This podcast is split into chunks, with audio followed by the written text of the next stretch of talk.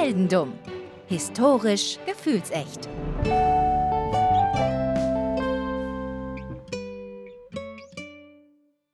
Hallo Philipp. Hallo Daniel.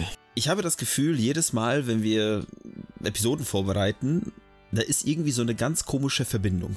Da ist so eine ganz komische Verbindung zwischen uns beiden. Ja, doch, so ein bisschen, ne? Weil du hast irgendwie, oder anders, ich bereite Themen vor und denke mir so, ach, das ist was Einzigartiges, da gehen wir nicht hin normalerweise und das ist halt was Neues. Und kaum machst du eine Episode, die in Frankreich beginnt, beginnt meine auch in Frankreich. Ja, es ist irgendwo zwischen Tele und psychopathisch, ne? Also ja, das, das da irgendwie so die Richtung. Und äh, ja, heute gehen wir halt eben nochmal nach Frankreich und wir bewegen uns auch wieder woanders hin und da wirst du sehen, da wirst du wieder Parallelen sehen. Oh, okay, ich bin sehr gespannt. Zwar wird es keine Fußbälle geben, aber du wirst schon sehen. Aber bestimmt Boote. Das möchte ich dir nicht verraten. Ich hatte ja in der letzten Folge Boote, das heißt, ich habe eigentlich, eigentlich habe ich I took one for the team, könnte man sagen. Du hast aber auch gute Chancen, dass da wieder hier parallele psychopathischen Geschichten Telekinese kommt und äh, plötzlich Boote Telekinese-Boote. So könnte meine Zwischenfolge heißen. Das müssen wir uns aufschreiben. Ja, Telekinese-Boote. Telekinese aber gut, heute soll es nicht um Telekinese gehen. Es geht. Aber um Boote. es geht um dich. Und zwar, ja, okay. du wirst geboren am 20. Februar 1742 in Macon in Frankreich. Und dein Name ist Joseph oder Joseph. Ich weiß nicht, wie es oder Joseph oder Joseph Joseph Dombey vielleicht. Joseph Dombey. Ja, das ist doch okay. Das klingt hier wie der, wie heißt der noch? Äh, der Hund von Matriciani? Nee, der. Äh, oh, jetzt hast du mich völlig verloren. Nee, wie heißt der denn, dieser Typ? Nicht der Glückler von Notre Dame, sondern der hier. Gott, wie heißt denn das? Da gibt es ein sehr berühmtes Buch, sehr berühmten Film zu. Ich habe eine perfekte Überleitung deine Unwissenheit ist genau die gleiche Form der Unwissenheit über die Jugendjahre und die Kindheit deines Charakters heute. Der Graf von Monte Cristo, wollte ich es übrigens sagen. nicht der Hund von Matriciani. Das schneide ich nicht raus. Das bleibt so. Naja, jedenfalls, wie gesagt, du bist 1742 geboren in Macon in Frankreich und wir wissen eigentlich gar nichts über dich. Das ist okay, ich weiß ja auch nichts über mich. Du weißt auch nichts über dich. Aber was wir wissen, ist eigentlich auch ganz typisch, eigentlich eher in deinen Geschichten. Äh, wenn wir nicht viel wissen äh, über eine Person, warum? Weil sie? Äh, weil sie nicht existiert? Nee, ich weiß es weil nicht. sie abgehauen ist und als Kind. Ah, sie ist, ah, ja, ja, ja, natürlich. Wie alle, ja, das ist richtig. Da hast du völlig recht. Du bist abgehauen von deinen Eltern. Ich weiß nicht warum. Ich weiß nicht weswegen. Ich weiß nicht genau wann. Aber was wir wissen ist, dass du nach Süden gegangen bist. Und zwar an die Süd äh, südliche Küste da ans Mittelmeer irgendwo. Von Frankreich, Von also Frankreich. so Richtung Nizza oder was auch immer da unten ist. Und wir kriegen, also quasi nächste bekannte Schritt aus deinem Leben ist mit deinem 26. Geburtstag ungefähr. Und zwar 1768 ah, okay. in Montpellier. Das ist da unten mhm. an, der, an der Küste. Ja, kenne ich, kenne ich. Und wir kriegen es auch nur mit, weil du einen Abschluss in Medizin bekommst. Mhm. Ich werde Mediziner. Du wirst Mediziner. Ja, wobei, du wirst Medizin lernen, aber dich begeistert was anderes. Also während du dich mit Medizin, mit Menschen generell beschäftigst, merkst du aber, dass die ganzen Pflanzen, die positive Wirkung auf den Menschen haben können, also irgendwelche Heilkräuter oder nein, nicht, nicht, nicht die berauschenden. Ach so. Unter anderem halt diese Pflanzen grundsätzlich dich interessieren. Also die Wirkung von Pflanzen auf Menschen interessieren dich. Na gut, wen interessieren die nicht? Und du erweiterst so ein bisschen dein Wissen, weil es sind nicht nur, nur diese Pflanzen, es sind auch ganz normale Bäume und Gräser und Blumen. Also dich interessiert wirklich alles, was mit Pflanzen zu tun hat. Mhm. Und es ist quasi einfach Botanik, die dich interessiert. Und es vergehen vier Jahre und du tauchst plötzlich in Paris auf. Bin ich auf dem Blatt dahin geritten oder? So ungefähr. Äh, denn du bist, äh, du mischst dich einfach unter die wichtigsten Botaniker des Landes. Also du, du bist in der Elite der Pflanzenkenner gelandet. Ah, okay. Also ich mische mich nicht unter die im Sinne von, ich äh, habe da eigentlich gar nichts zu suchen und will dabei sein, sondern ich gehöre dazu. Genau, genau. Also wahrscheinlich, okay. wahrscheinlich ist das ein bisschen beides von beiden, wie ich gerne sage, äh, weil du erst irgendwie in das Ganze ja reinkommen muss, in das ganze ja, ja, klar. Metier. Oh. Naja, jedenfalls bist du in Paris. Und schon vier Jahre später wirst du zum Aufseher des Botanischen Gartens in Paris ernannt. Mhm. Also Aufseher jetzt aber nicht, nicht im Sinne von Nachtwächter, sondern wirklich der, der Leiter. Hauptbotaniker. Der Hauptbotaniker, ja. Und es ist genau dein Ding. Du machst diesen botanischen Garten, du kümmerst dich um ihn, du kümmerst dich um die Pflanzen, du kümmerst dich um das Gebäude oder die Gebäude, um den ganzen Komplex. Das ist voll Ja. dein Ding. Das ist gut. Das ist doch, das ist doch wirklich nicht schlecht. Also da habe ich doch, äh, habe ich doch jetzt quasi schon meine äh, Berufung gefunden, oder nicht? Äh, voll und du könntest dafür bis zum Ende deines Lebens bleiben. Aber was Mhm. ist besser, als in einem, sagen wir, geschlossenen System zu bleiben, mit Sachen, die du kennst, dich zu beschäftigen? Was, was würde dich noch mehr erfüllen? Was meinst du? Das klingt so, als müsste ich raus auf die Felder und äh, was Größeres äh, starten. So ungefähr. Aber es ist nicht so, dass du selber sagst, ich möchte da jetzt irgendwie krass was starten, sondern es gibt in Spanien plötzlich, sagt der König Karl III. von Spanien, hey, Mhm. wir haben in Peru so ein bisschen spanischen Einfluss. Hui, so ein bisschen spanischen Einfluss. Unsere Kolonial-Episoden äh, werden auch immer, das wird auch immer blumiger, die Ausdrucksweise, habe ich das Gefühl.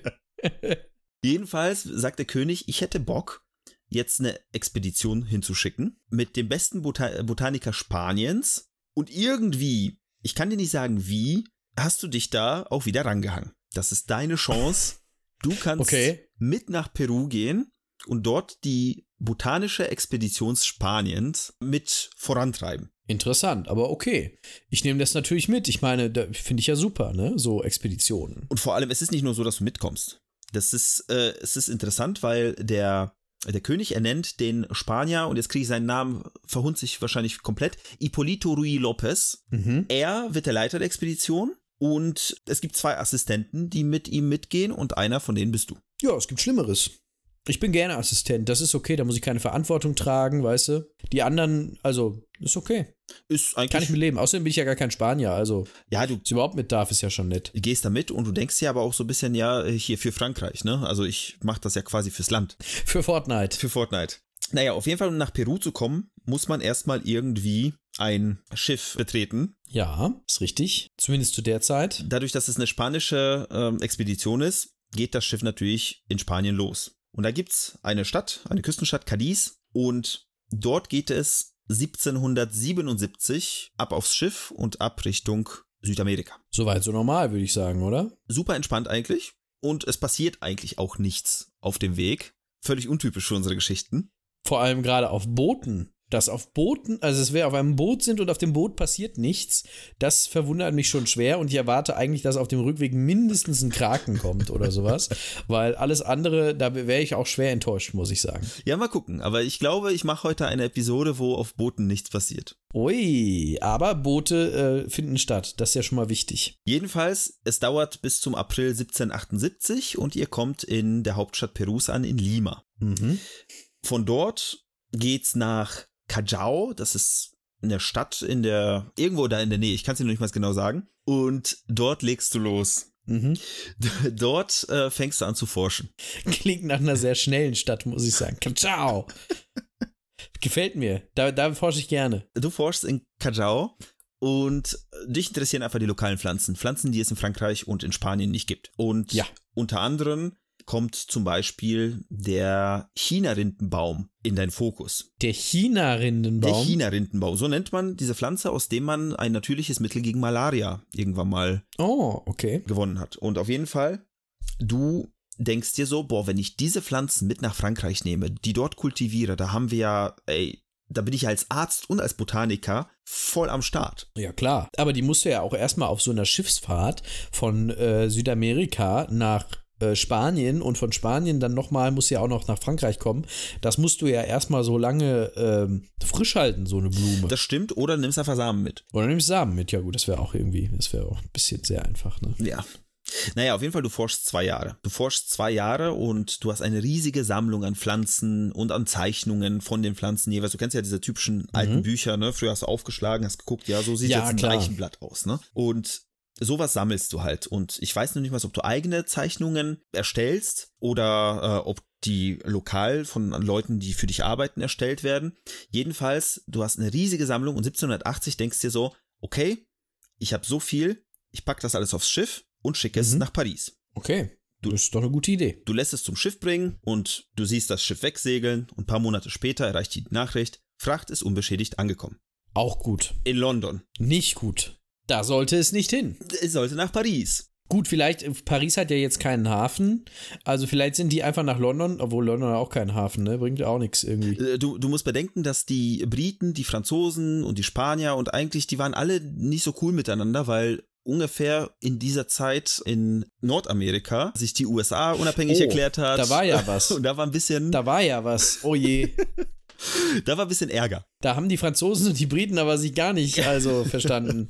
Und jedenfalls äh, scheint es so, dass ähm, ja die Briten gemerkt haben, oh guck mal, da ist ein Schiff äh, unter französischer Flagge. Wir führen das einfach ganz entspannt in unseren Hafen. Tolle Sachen, die ihr da nach London geschickt habt. Also, kommt alles ins British Museum. Wie, wie alles, was man alles. mal geklaut Und hat. was bis heute immer noch da liegt. Ja, das stimmt. Ebenfalls auch deine Sachen. Die liegen da immer die noch. liegen da immer noch. Und die sind da auch, also, die sind die auch immer noch interessant. Ich meine, es ist ja, die, man wird ja die, die so, so, so eine Blume wird man ja mittlerweile ein paar Mal häufiger gefunden haben, oder? Äh, ja, das stimmt, aber es sind einfach historische Aufzeichnungen.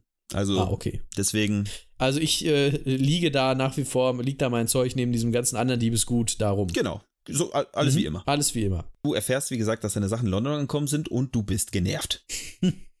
du bist genervt, aber denkst dir so, hm, wenn ich jetzt nochmal ein Schiff vollpacke und sage dem Kapitän, fahr mal vielleicht eine andere Strecke, irgendwie anders, dass die Briten mich nicht erwischen oder dich nicht oder ihn nicht erwischen, so. rum. Vielleicht kommen die Sachen ja an. Ja. Und du hast ja genug Zeug da. Also machst du eine Schiffsladung fertig und So ein so, Amazon-Retourenschein. genau, so ein Retourenschein quasi. Amazon ist natürlich auch lustig in dem Ja, Kontext, aber das, das- ist das- das äh, naja, egal.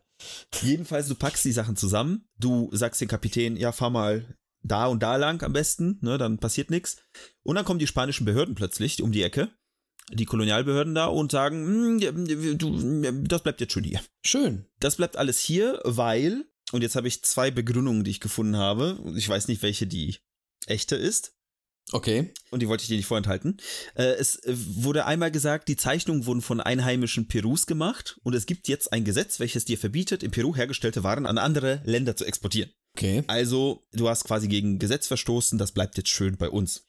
Klingt irgendwie wie ein Bürokratiemonster. So ein bisschen, ne? Und die andere Erklärung ist, dass die Spanier gesagt haben, du sag mal, du weißt, das ist hier eine spanische Expedition und du hast ein Schiff voll mit Expeditionsinhalten losgeschickt und an die Briten verschenkt. Was soll die Scheiße? ja, das kann ich nachvollziehen. Es stimmt zwar nicht, aber ich könnte es nachvollziehen, wenn es stimmen würde. Aber auf jeden Fall sind die Spanier nicht so begeistert davon und sagen, äh, nee, mm -mm, machen wir nicht. Doch eher ein bisschen gefährlich. Ja, doch, verstehe ich. Verstehe ich. Muss ich sagen, da bin ich bei den Spaniern. Da muss der Franzose halt aufpassen. Da muss der Franzose halt aufpassen. Normalerweise hätte man ja gesagt, ja, dann hier ist dein ganzes Zeug, kannst ja weiter forschen, aber nö, alles geht an den Anführer der Expedition und den anderen Assistenten. Die sind ja Spanier. Aber auch das kann ich verstehen, weil du bist ja quasi nur, du hospitierst ja nur. Ja, das ist quasi eine lange Hospitation mittlerweile. Ich weiß gar nicht, in welchem Jahr wir sind, aber wir sind schon ein bisschen was dabei. Ach so, diese mehrere Jahre. Ja, ja, das, das, dauert, das dauert ein bisschen länger. Also es, äh, Ach so, okay. das geht schon, also das zieht sich über Jahre. Naja, jedenfalls. Aber Spanisch kann ich. es stand nie, dass du stumm bist oder die Sprache nicht gesprochen hast, äh, irgendwo da. Von daher, ich Okay. gehe davon aus. Naja, auf jeden Fall, die ganzen Sachen gehen an die Spanier und die Spanier denken sich so, ach, geile Sachen, da veröffentlichen wir doch mal hier jetzt das La Frola Peruana, äh, ein Buch über die Pflanzen äh, Perus und äh, ja, tolle spanische Forschung, die wir hier betreiben und guck mal alles, was wir, was wir Super. erforscht haben. Und natürlich steht dein Name nirgendwo dabei. Natürlich nicht, ich bin ja Franzose. Ich habe das Gefühl, Franzosen sind schon immer so ein bisschen der am Arsch einfach. Also, ganz ehrlich, du denkst dir, boah, Merde, Merde. Putain. scheiß drauf, ich hau jetzt ab. Ich habe keinen Bock auf diese Leute, ich habe keinen Bock auf diese ganze Geschichte. Ich packe alle meine Sachen, die ich jetzt noch habe, und du gehst nach Chile. Ah, okay. Ja gut, ist ja jetzt nicht außergewöhnlich weit. Und in Chile gibt's äh, die Stadt Concepción. Das ist ziemlich zentral. Also, wenn man sich diesen Chile-Streifen anguckt im, im Westen Südamerikas, das ist ziemlich Ja. mittig. Und du kommst da an und denkst dir erstmal nichts Böses. Denkst dir, ach, ich guck mal, was ich hier so machen kann. Vielleicht kann ich hier forschen, vielleicht kann ich irgendwas anderes machen. Aber wieso gehe ich denn nicht zurück nach Frankreich? Dein Forschergeist treibt dich an. Ja gut, aber ich könnte ja auch einfach nach Frankreich gehen und da dafür werben, dass ich da auch eine Expedition kriege und dann einfach zurückfahren. Also, Ich meine, du bist ja schon da und du bist ja in gut, Chile. jetzt bin ich einmal hier. Genau, und dann machst du da erstmal weiter. Ein paar Schiffer finde ich bestimmt noch, Kapitäne, die mir irgendwas verschiffen. So ist es.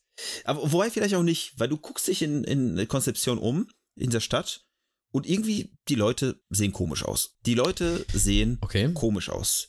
Die haben so eingefallene Wangen, sind irgendwie super faltig im Gesicht alle, sehen aus, als ob sie ausgetrocknet wären. Bin ich in, äh, bin ich in Villa Riba oder bin ich in Villa Bajo gelandet? Das ist viel besser. Oder bin ich in diesem Dorf aus Indiana Jones 2? Äh, jein. Du, da, da gibt es so ein paar mehr Sachen, die dir auffallen und da wird ziemlich klar, also du gehst an Häusern vorbei und du hörst ständig Leute, die sich übergeben. Und es stinkt auch überall. Mhm. Und es, es riecht richtig unangenehm nach Durchfall. Bin ich in eine Cholera-Epidemie Du gelandet? bist voll in eine Cholera-Epidemie gelandet. oh, oh, scheiße. du bist voll in die äh, Cholera-Epidemie reingelandet. Und du rennst ins nächste Krankenhaus und die Ärzte, die kommen gar nicht damit klar, weil alle, alle haben Durchfall, alle sind am Kotzen. Ich würde nicht ins Krankenhaus gehen, wenn ich ehrlich bin. Ich würde einfach irgendwo äh, auf, ich würde wegrennen. Ja, würde ich als, als ich jetzt schon, aber du bist Arzt. Äh, Ja, ein gewisser Eigenschutz ist, glaube ich, nicht blöd. Ja gut, du musst ja einfach nur keine, kein Wasser, was verseuchtes trinken und gucken, dass du nicht auf diese, diese ganzen Bakterien, äh, diese ganzen Vi- Viren oder Bakterien es? Überlege ich gerade. Auf jeden Fall, du darfst das Zeug nicht in deinen Körper kriegen, sonst kriegst du es schon hin. Wasser abkochen, klappt schon. Das geht, also sagen wir es mal so, das Zeug nicht in deinen Körper kriegen ist eine, gegen jede Krankheit gut. Ja. Aber, äh, also, es ist ja nicht so einfach. Aber du bist ja Arzt, du weißt ja, wie das geht. ja, ich weiß, wie das geht. Wir sind, befinden uns allerdings auch in einer Zeit vor der Gesichtsmaske und dem Gummihandschuh. Das ist richtig. Wobei so eine, so eine Medikusmaske, die so mit so, einer mit so einer Nase, fände ich äh, ganz cool, muss ich sagen. Ja, ich glaube aber, das ist da schon nicht mehr hilfreich. Und das ist. Nee, ist schon vorbei, ne, also die Zeit. Die, die Sache ist, du weißt auf jeden Fall, was funktioniert und die Ärzte vor Ort nicht. Und kaum kommst du da Mhm. in ein Krankenhaus rein und äh, sagst den Leuten, das, das, das und das muss gemacht werden, sagen die, okay, du bist jetzt der Oberarzt der Stadt. Natürlich, was auch sonst. Und du wirst in dieser Stadt ein Jahr lang gegen die Cholera kämpfen. Du kriegst diesen Titel, den du erst ablegen darfst, also was es darfst, kannst, willst, wie auch immer, erst wenn die Krankheit weg ist, Vollständig ausgerottet ist. vollständig ausgerottet ist.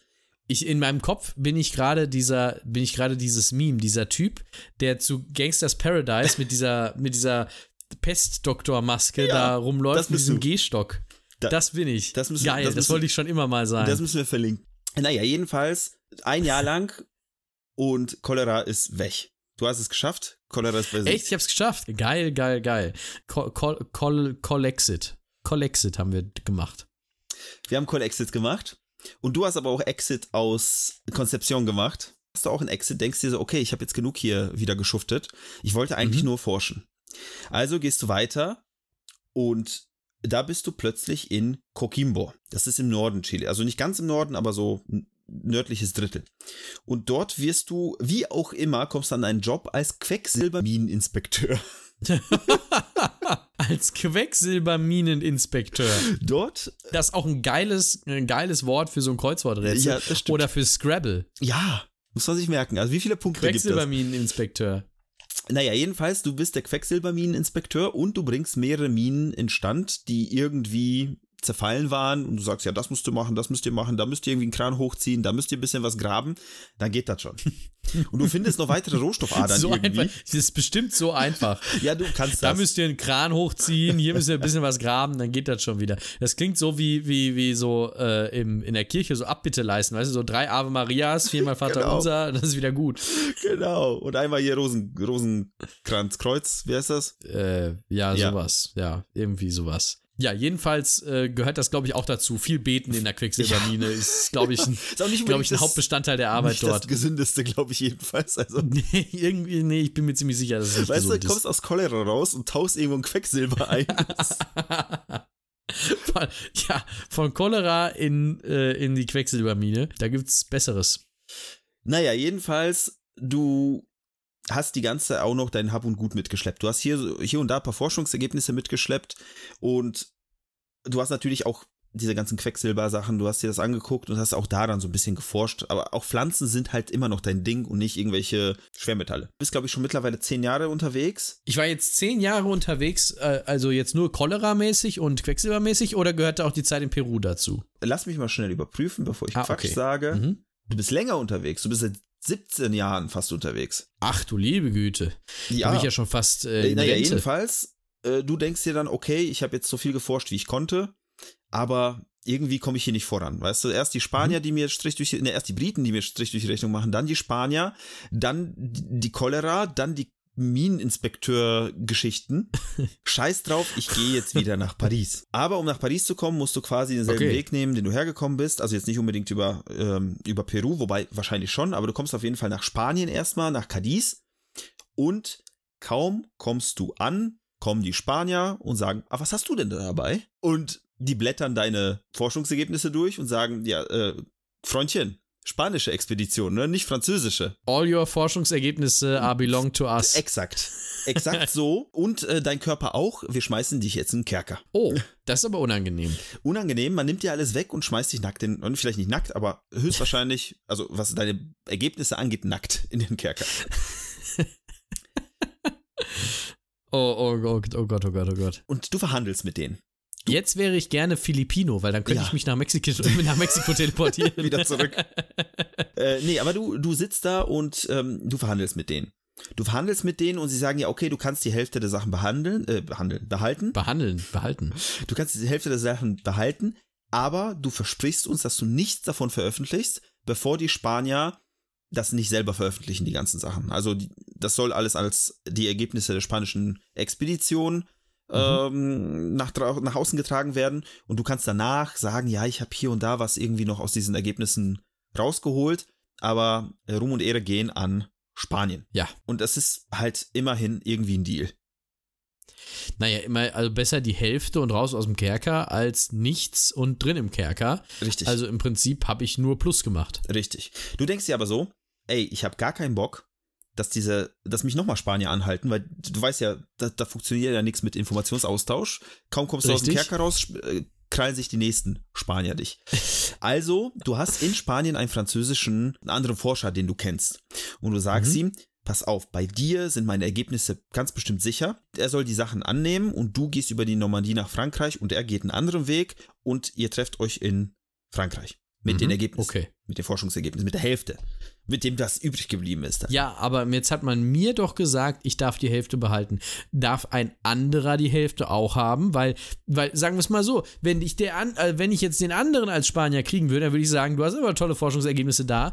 Wir machen das wie bei dem anderen, du darfst die Hälfte behalten und plötzlich hast du nur noch ein Viertel. Es klopf, äh, klopfen plötzlich Spanier an der Tür von dem anderen Forscher und sagen, hey, Natürlich. was tust du denn da? Und er so, nichts, ab durchs Fenster und haut ab.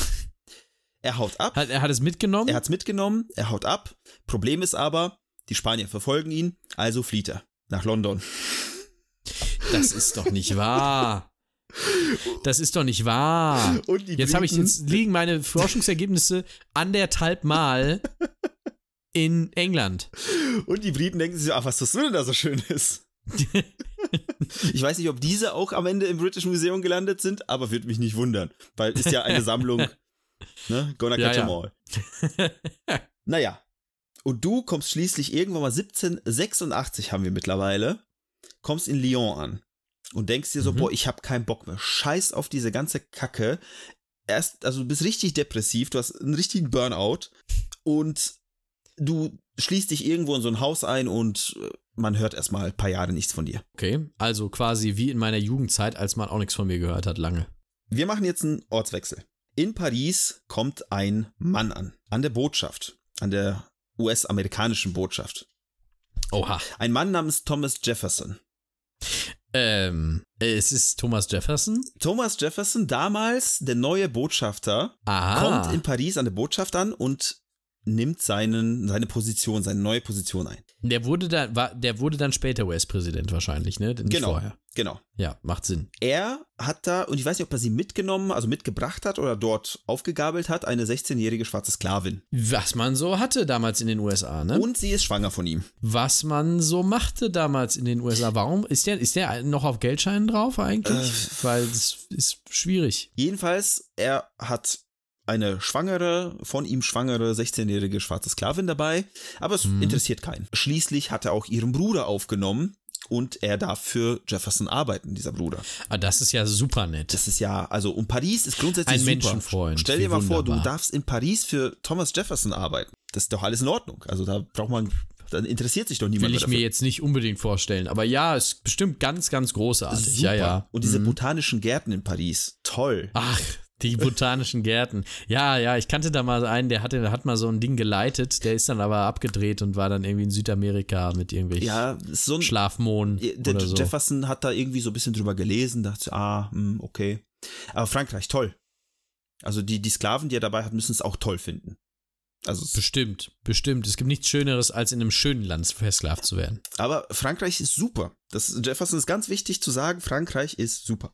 Und dann irgendwann mal, ein paar Jahre später, 1789, klopft bei Jefferson an der Tür und ein Bote ist da und sagt, ja, Mr. Washington hat angerufen, so gesehen, Oh, und hat gesagt, ähm, komm mal zurück in die USA. Gerade wird die US-amerikanische Verfassung in Kraft treten und Jefferson solle doch bitte der neue Außenminister werden. ah, okay. Und außerdem hat sich vielleicht die amerikanische Regierung gedacht, hm, 1789, Frankreich, irgendwie gibt's da gerade so ein paar Leute, die nicht so Fan von der Nobelklasse dort sind und von dem König.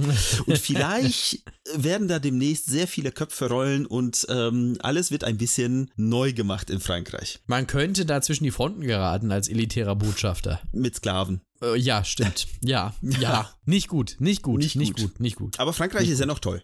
Und Jefferson sagt, Noch, Äh, ja. Frankreich super und die Revolution, die jetzt äh, auf, aufgebaut wird, super, aber ich bin nicht hier, äh, wenn, wenn ihr loslegt. Freitagabends äh, nochmal äh, erstmal noch einen Cognac trinken mit Robespierre und, und, und mal gucken, was so G- passiert. Genau.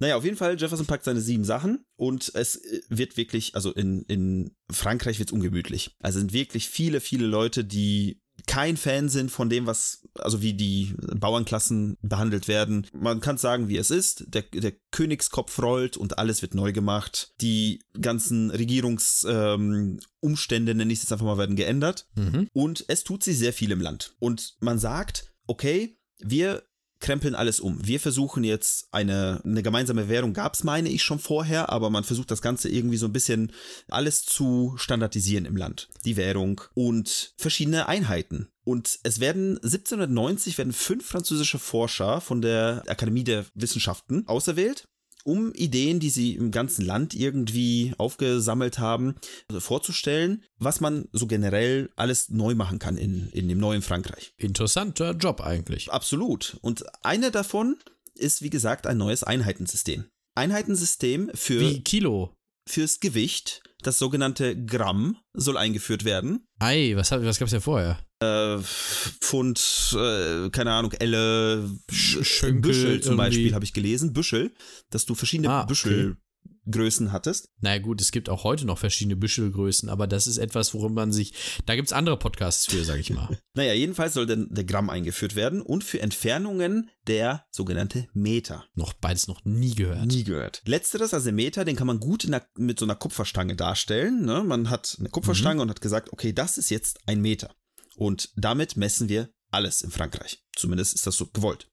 Und beim Gramm hat man halt etwas genommen, also ich glaube, das war Wasserdichte auf einen Kubik, so und so, Zentimeter, Millimeter, wie auch immer, Mhm. auf eine bestimmte Masse und hat gesagt, das wird das neue Gewichtsding sein. Problem ist aber, bei einem Gramm ist leicht, lässt sich schwer wiegen. Ein, ein Gramm ist wenig, ist richtig. Also erfindet man einen Zylinder, einen metallischen Zylinder. Ich glaube, das ist auch aus Kupfer gemacht. Also jetzt nicht den Hut, ne, sondern halt die, die Matte. Ja, ja, klar. Äh, Kein Metallhut. Kein das Metallhut. war mir schon, so weit, so weit war ich mitgekommen, ja. Wir sind hier nicht bei Zauberer von Oz.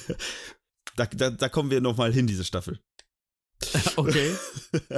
naja, jedenfalls, man nimmt diesen Kupferzylinder und nennt ihn das Graph und äh, der ist ein Kilo schwer. Zwar nicht das gleiche Kilo, was wir heutzutage kennen, weil das ja nochmal so ein bisschen ähm, ge genauer wurde, aber Mhm. ein Kilo als Richtwert. Na, immerhin. Also du hast diese Stange und du hast dieses Graph. Und Jefferson sitzt da in den USA und lässt sich, weil er der Außenminister ist, Secretary of State, sitzt da und lässt sich immer wieder informieren, was so abgeht in der Welt und natürlich auch, was bei der französischen Revolution so abgeht. Mhm. Und er kriegt Klar. so ein bisschen mit, dass die Franzosen, äh, die, Franz äh, die Franzosen versuchen gerade so ein bisschen deren Land neu zu strukturieren. Und was machen gerade die Amerikaner? Hm, die US-Amerikaner machen das gerade auch. Und dann denkt er sich so, ich kann mir ja vielleicht von dem was abgucken. Ich dachte, er denkt sich, wir machen alles anders, weil es ist alles, kam alles anders. Naja, also das Problem ist, die hatten ja auch äh, hier Elle, Fuß und Schlag mich tot. Du gehst drei Haben Dörfer weiter, noch. hat, hat jeder ein anderes äh, Einheitensystem. Und er denkt sich so, so ein zentrales Einheitensystem wäre doch eine geile Idee. Ja, ist richtig. 1793. Du sitzt in Lyon in deiner Hütte. Es klopft. Thomas Jefferson. Nicht Thomas Jefferson, aber ein Mann von der französischen Regierung sagt, Ah. die Amerikaner haben uns angefragt. Sollst bitte auf ein Schiff steigen. Du bist unser Mann und du fährst diese Kupferstange und diesen Zylinder in die USA.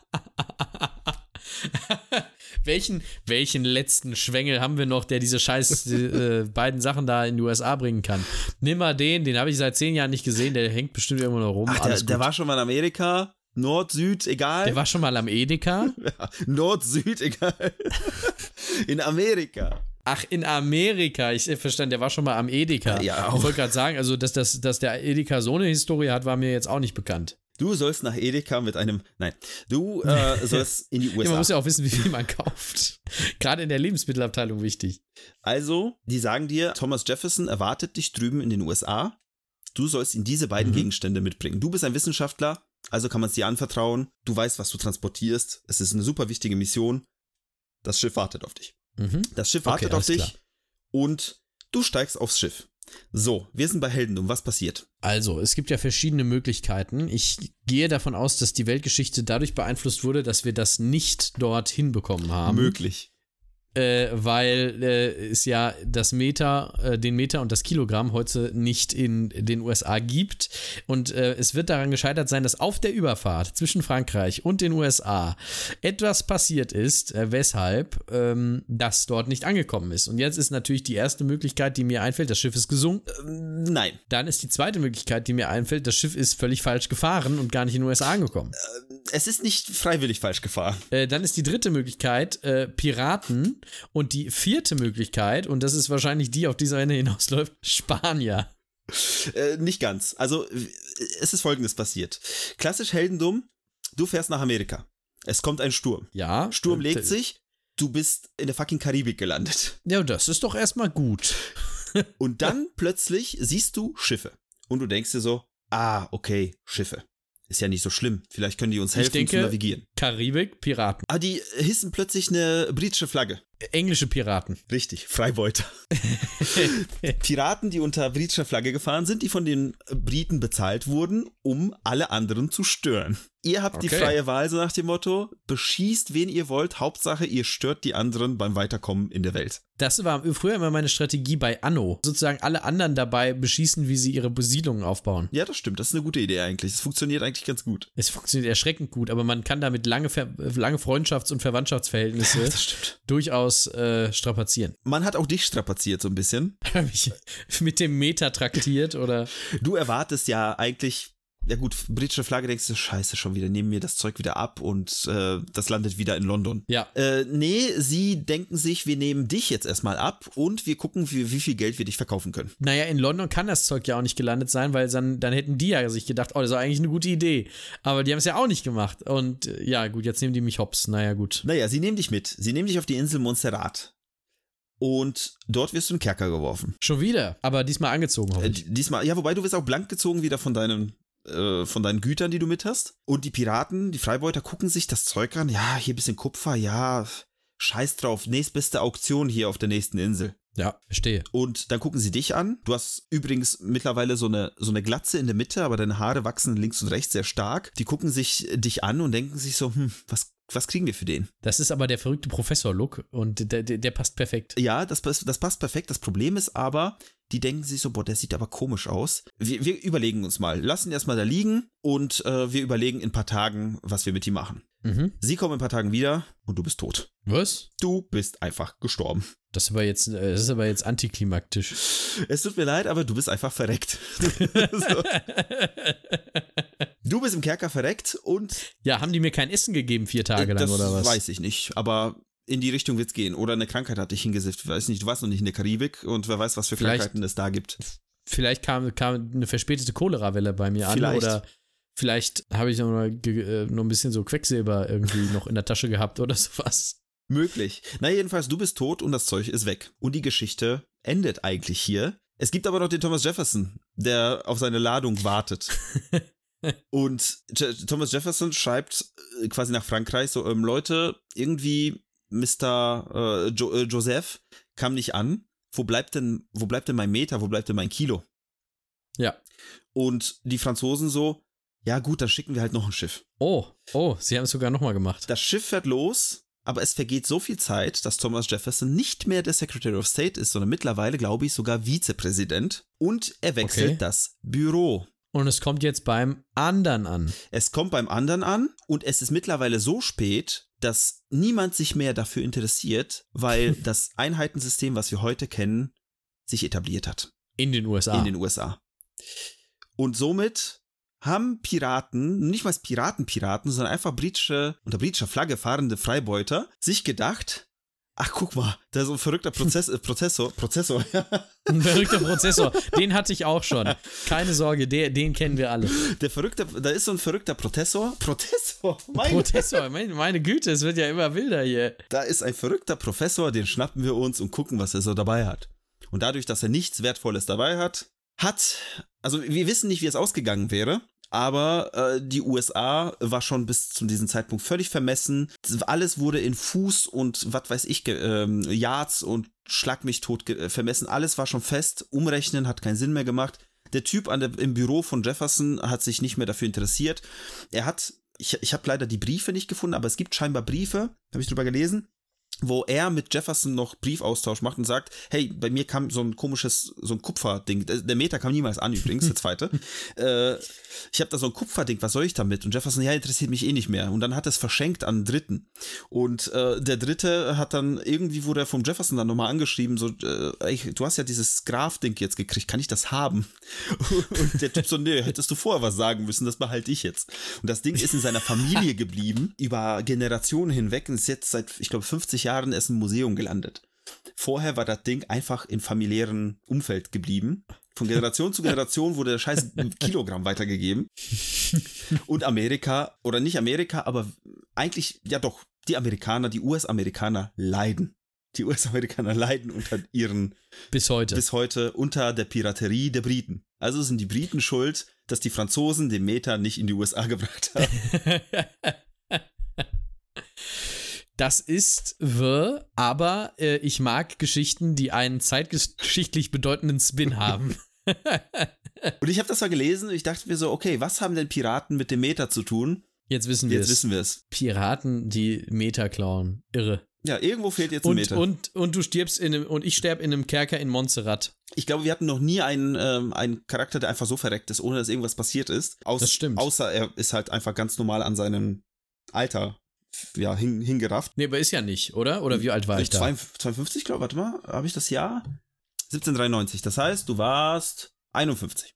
51, Ja, 52 das war ungefähr. damals ja schon nicht mehr so jung. Nee, das stimmt. Äh, ich sag mal so, wenn du, ich kann dir gerne noch mal ein Bild dazu schicken zu, zu deinem Charakter und äh, dann sagst du mir, wie alt du dich geschätzt hättest. Okay, aber du sagst mir nicht, wie alt ich damals war, als dieses Bild gemacht worden ist. Es, also kein Bildbild, sondern es gibt, du, du wirst es sehen. Also du kannst ja gerne beschreiben, was du gleich siehst.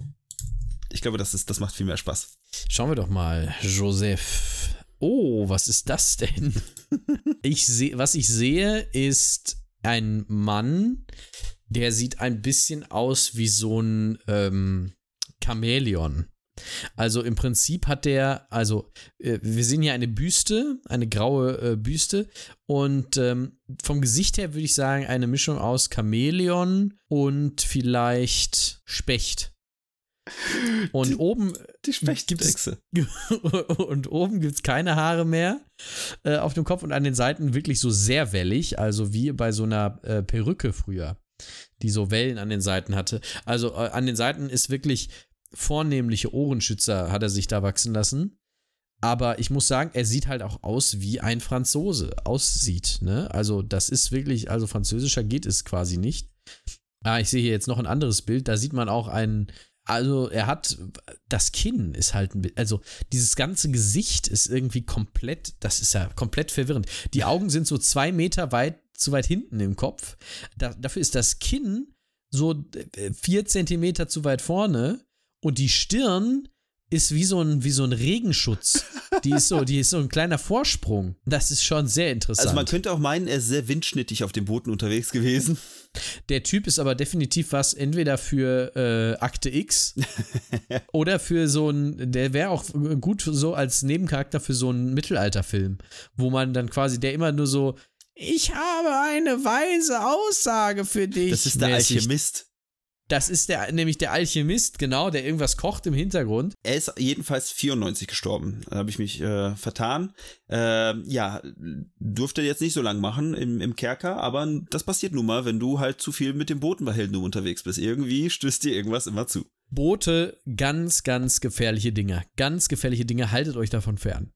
Achtung, Live-Recherche. Ich bin gerade tatsächlich auf einen Brief von Joseph Dombey von dir am 1. Mai 93 an Thomas Jefferson gelandet. Wir gucken Oh. mal, was da steht. Es ist tatsächlich, ich habe ich hab ganz einfach aus, aus dem Französischen ins Deutsche übersetzt. Die Lektüre ihres Buches über Virginia entzündet meinen Mut und weckt in mir den Wunsch, die Städten zu sehen, die sie so gut beschrieben haben. Ich habe gerade die Regierung um die Erlaubnis gebeten, zwei bis drei Jahre in Nordamerika botanisieren zu dürfen. Oh, botanisieren. Ich werde mich sehr freuen, mein Herr, Ihnen von meinem Sterben alle Empfindungen bezeugen zu können, die Sie mir während meines Aufenthaltes in Paris eingeflößt oder mir Güte gefallen zu haben. Die haben sich getroffen, die kannten sich. Guck mal, wusste ich gar nicht. Sie kannten sich. Sie haben sich in Paris getroffen. Mensch. Live-Recherche, haut's raus. das heißt, ich kannte auch noch Tom, also Tom, um, nicht schlecht. Ich bin in Hochachtung Herr, Ihr demütiger und sehr gehorsamer Diener, Dombey. Ui. Ui, ui, ui, ui, ui, ui, ui, ui, ui, ui. Aber gut. Äh, ja, das, das ist die Geschichte von, von Joseph Dombey, äh, der den Kilo und Meter nach Amerika bringen sollte, aber es nicht geschafft hat. Und offensichtlich gab es schon Korrespondenz zwischen ihm und Thomas Jefferson. Also, äh, das muss ich sagen, äh, ist hart. hart. Hardcore. Wie, wie schön die Welt wäre, wenn die auch ordentliche Maßeinheiten hätten. Aber man kann nicht alles haben, leider. Aber das hätte ich dann doch schon ganz gerne. Aber gut, muss man durch. Die äh, Engländer haben das aber auch nicht in die Finger gekriegt dann, ne? Also, weil Nee. äh, die, die hätten ja auch die Wahl gehabt. Äh, die, die Sache ist, so wie ich das verstanden habe, paar Jahre später wurde sogar auch in den USA und ich glaube überall, fast überall auf der ganzen Welt, ich glaube drei Länder haben das metrische System nicht. Irgendeins in Afrika und äh, irgendeins, glaube ich, in, boah, in Asien, wenn ich mich nicht irre. Naja, auf jeden Fall, ähm, die USA hat aber irgendwann mal geschafft, tatsächlich in wissenschaftlichen und in Firmenkontext, also wenn du jetzt irgendwo arbeiten gehst, irgendwas eine Produktion vermessen möchtest, da haben sie es geschafft, metrische äh, Ein Maßeinheiten einzuführen. Naja, gut, das musst du ja auch, wenn du international konkurrenzfähig sein Spätestens da übrigens eine kleine Empfehlung ähm, für eine Episode von dem Wolfgang von Digitale Anomalien. Da gab es nämlich ein, eine Problematik mit einem Raumschiff, äh, mit einer Raumsonde, die ich meine auf dem Mars geflogen ist. Äh, zwei verschiedene Firmen. Die eine hat den Bord Bordcomputer gebaut und die andere äh, die Antriebe. Und das eine hat mit metrischen Daten gearbeitet, das andere mit imper imperialen.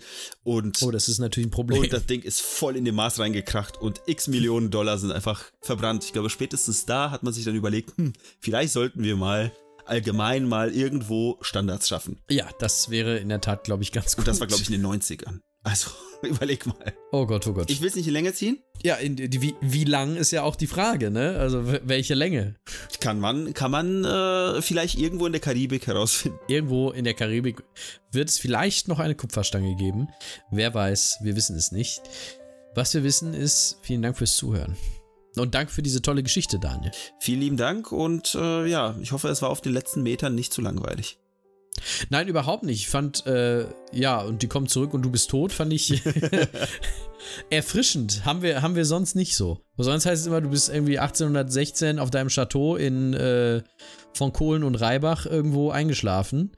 Ähm, das kann man ja auch nicht jede Folge haben. So ist es. Aber gut, mal gucken, wo es das nächste Mal hingeht. Mal gucken, wo es das nächste Mal hingeht. Dankeschön. Bis dann.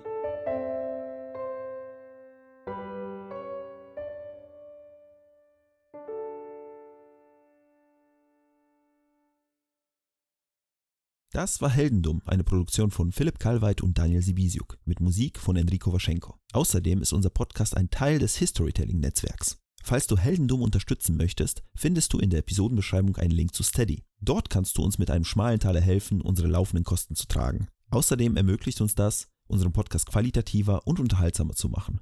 Und wenn du keine Möglichkeit hast, uns finanziell zu unterstützen, hilft uns auch jeder Kommentar, Bewertung und jedes Weiterempfehlen. Mehr Informationen zu unserem Projekt findest du wie immer auf unseren sozialen Kanälen und auf heldendum.de.